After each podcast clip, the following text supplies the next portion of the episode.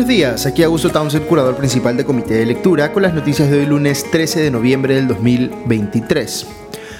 Vamos a empezar con la noticia positiva de esas que siempre hacen falta. La película peruana Kinra acaba de ganar el Astor de Oro como mejor largometraje en el Festival de Cine de Mar del Plata. Esta película, grabada íntegramente en quechua, es la ópera prima del director peruano Marco Panatonic. Eh, el jurado del festival la calificó como, entre comillas, todo un descubrimiento. Yo no soy especialista en cine, pero veo que mi amigo Julio Escalante, también conocido en las redes como cinéfilo omnívoro, eh, dice que este es el premio más importante para una película peruana desde que La Teta Asustada fue galardonada eh, en el Festival de Berlín del 2009. La dirección del eh, audiovisual, la fonografía y los nuevos medios del Ministerio de Cultura rápidamente destacó que Kinra se hizo posible gracias a los estímulos económicos que da el Estado a las películas peruanas, muestra de que sí puede haber pues meritocracia en la entrega de estos fondos. Ah, y solo para conectar con otra eh, noticia positiva que les comenté la semana pasada, nuestra selección de fútbol de talla baja se llevó finalmente el tercer puesto en la Copa Mundial jugada en Argentina, así que una felicitación muy grande para ellos. Ok, vamos con las noticias del frente político y como era previsible, los reflectores de los programas dominicales apuntaron anoche al hermano de la presidenta Nicanor Boluarte. Pero antes de comentar eh, los reportajes más importantes de los dominicales, vale notar que el domingo por la mañana, si mal no recuerdo, el diario La República publicó un informe sobre eh, el alcalde de Nanchoc, Nixon Hoyos, este personaje que eh, visitó a Nicanor Boluarte por su cumpleaños y días después obtuvo un presupuesto de casi 20 millones de soles para su distrito, bastante más que otros distritos de la misma región con poblaciones mayores. Pues bien, eh, en un video que acompaña a ese informe en la República se escucha a Nixon Hoyos decir públicamente en un evento con gente de su localidad, que esto no hubiese sido posible sin el apoyo de Joaquín Ramírez, el ex secretario general de Fuerza Popular y hoy, eh, el eh, alcalde provincial de Cajamarca, a quien el propio Hoyos reconoce que se refiere amistosamente como su, entre comillas, tío, porque fue quien lo impulsó para entrar eh, en política, según comenta él. Dijo además que Ramírez, abro comillas, es quien no nos olvida y está perenne en los acuerdos políticos de gran envergadura, cierro comillas. ¿Por qué es relevante esto? Pues porque empiezan a aparecer vínculos entre el entorno del hermano de la presidenta, Nicanor Boluarte, y el ex secretario general de Fuerza Popular, Joaquín Ramírez. Por ejemplo, eh, un amigo que tienen en común es Noriel Chingay, a quien este gobierno eligió como prefecto de Cajamarca pero luego renunció, como sabemos, al estallar el escándalo de esta entrega sospechosa de mayor presupuesto para el distrito de Nanchoc. La familia de Chingay tiene una empresa constructora llamada Corporación Tongot que casualmente ha conseguido contratos con el gobierno provincial de Ramírez. Eh, la pregunta aquí es si este último sigue teniendo la capacidad de incidir en los miembros de la bancada fujimorista para lograr que se aprueben pues, estas ampliaciones de presupuesto vía eh, créditos suplementarios como la que ha favorecido a su, entre comillas, sobrino Nixon Hoyos en Nanchoc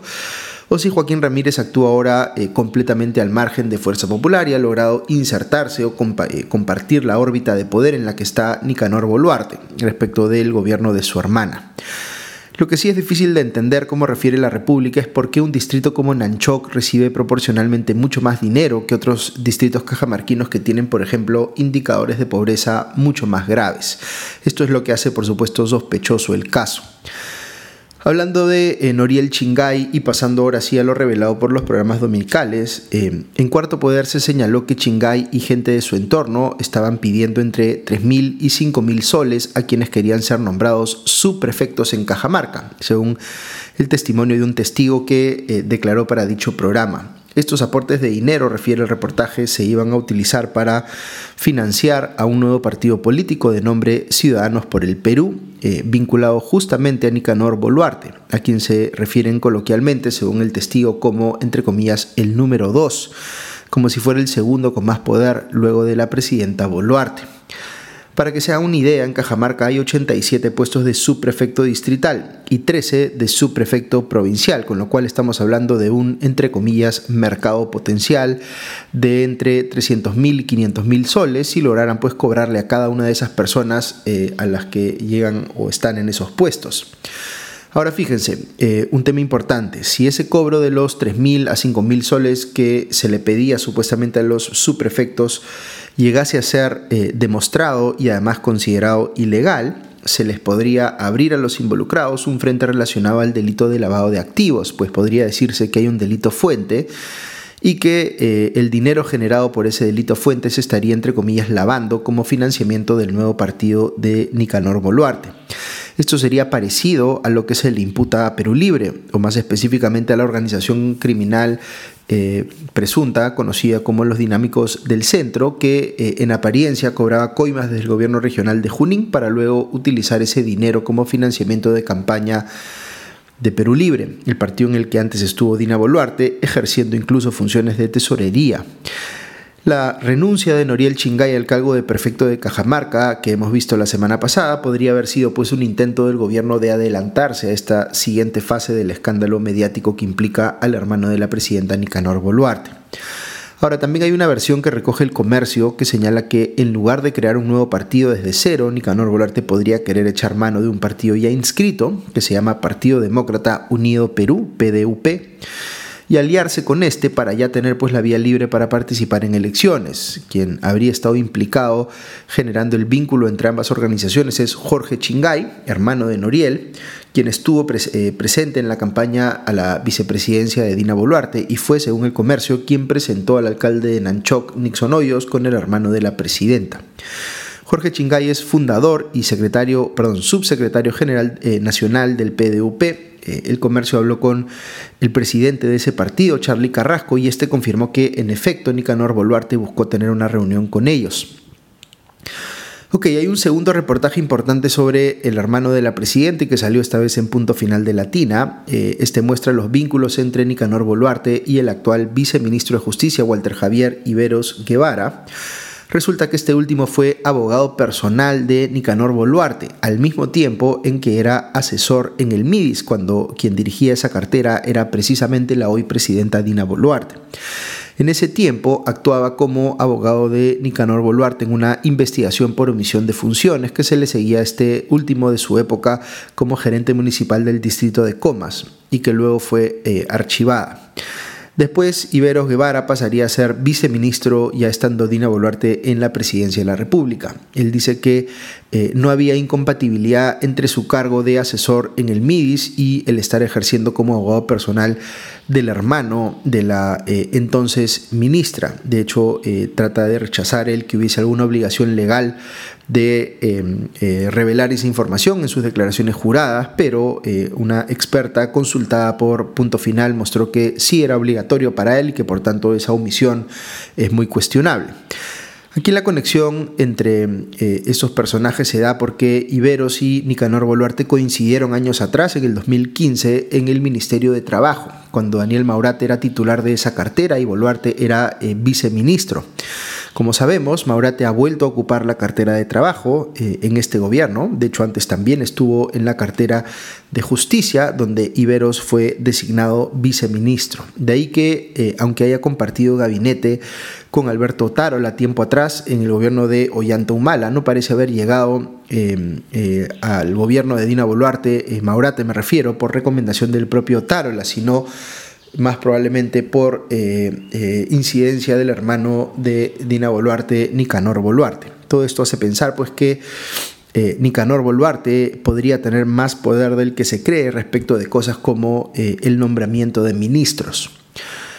Pasando al caso de otro ministro, el del Interior, en este caso Vicente Romero, eh, me ha llamado la atención que haya salido un pronunciamiento de 35 alcaldes, principalmente de Lima, que respaldan a Romero y rechazan la moción de censura eh, en su contra, o las dos mociones, porque me parece que ya hay dos.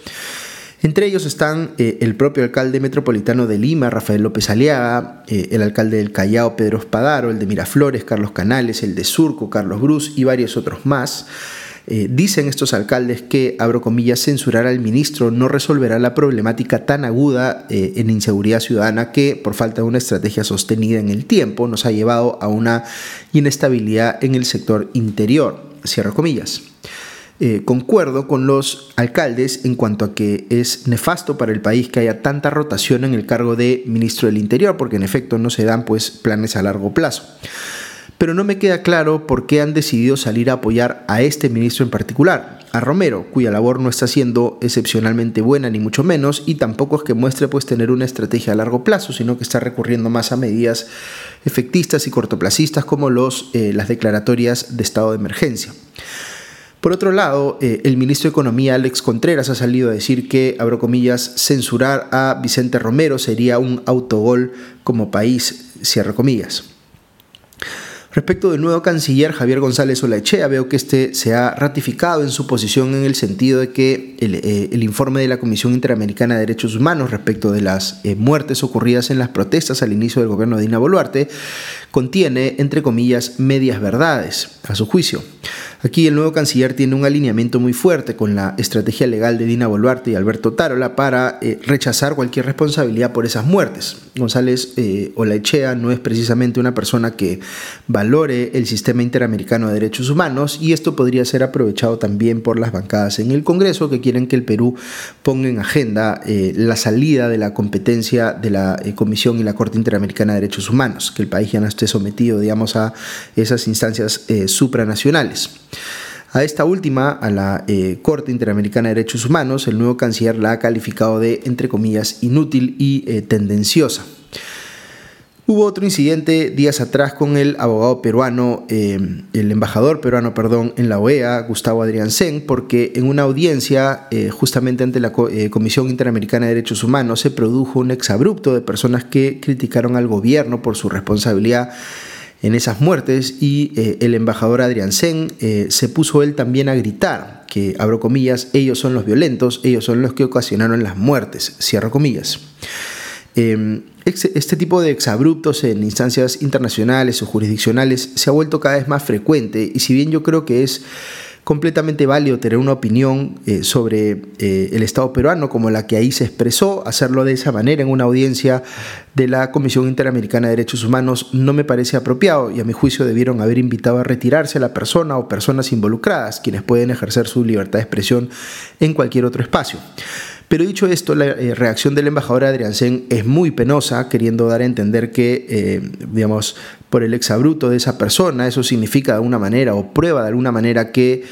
eh, quienes murieron en manos de las fuerzas del orden eran todas personas violentas, cuando sabemos de sobra por la evidencia que se recababa, que se ha recabado, digamos que eso no es así, que muchas personas murieron sin tener nada que ver con las protestas y que simplemente se vieron alcanzadas por disparos que hicieron irresponsablemente y en violación de sus propios protocolos las fuerzas del orden. Eh, un agente del Estado peruano que, recordemos, nos representa a todos, no puede actuar pues de esa manera tan destemplada, como si fuera un político más de esos que piensan que pueden decir cualquier cosa sin que los hagan responsables por lo que dicen. Algunas noticias más que menciono muy rápidamente para ir cerrando. Hubo una denuncia contra el ministro de Salud, César Vázquez, en el programa Contracorriente de Willax por haber contratado como coordinadora parlamentaria del MINSA a una eh, amiga suya que no cumplía con los requisitos meritocráticos de ese cargo. Luego veo que hoy se verá en la Comisión de Ética del Congreso el caso de Jorge eh, Flores Ancachi, uno de los eh, conocidos como los niños, por haberle recortado el sueldo a sus trabajadores.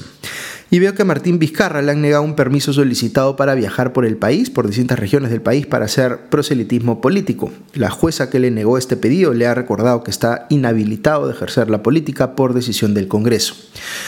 Un breve comentario para terminar sobre el debate presidencial que se llevó a cabo anoche en Argentina entre Sergio Massa y Javier Milei de cara a la segunda vuelta, que es este fin de semana. Le fue mejor a Massa, que estaba más eh, enchufado, mientras que Milei parecía que no se había preparado bien. Eh, Massa lo puso en aprietos preguntándole sobre el impacto que iba a tener eh, su propuesta de no promover el comercio internacional con ciertos países como China y Brasil en los puestos de trabajo de los argentinos que dependen de ese comercio.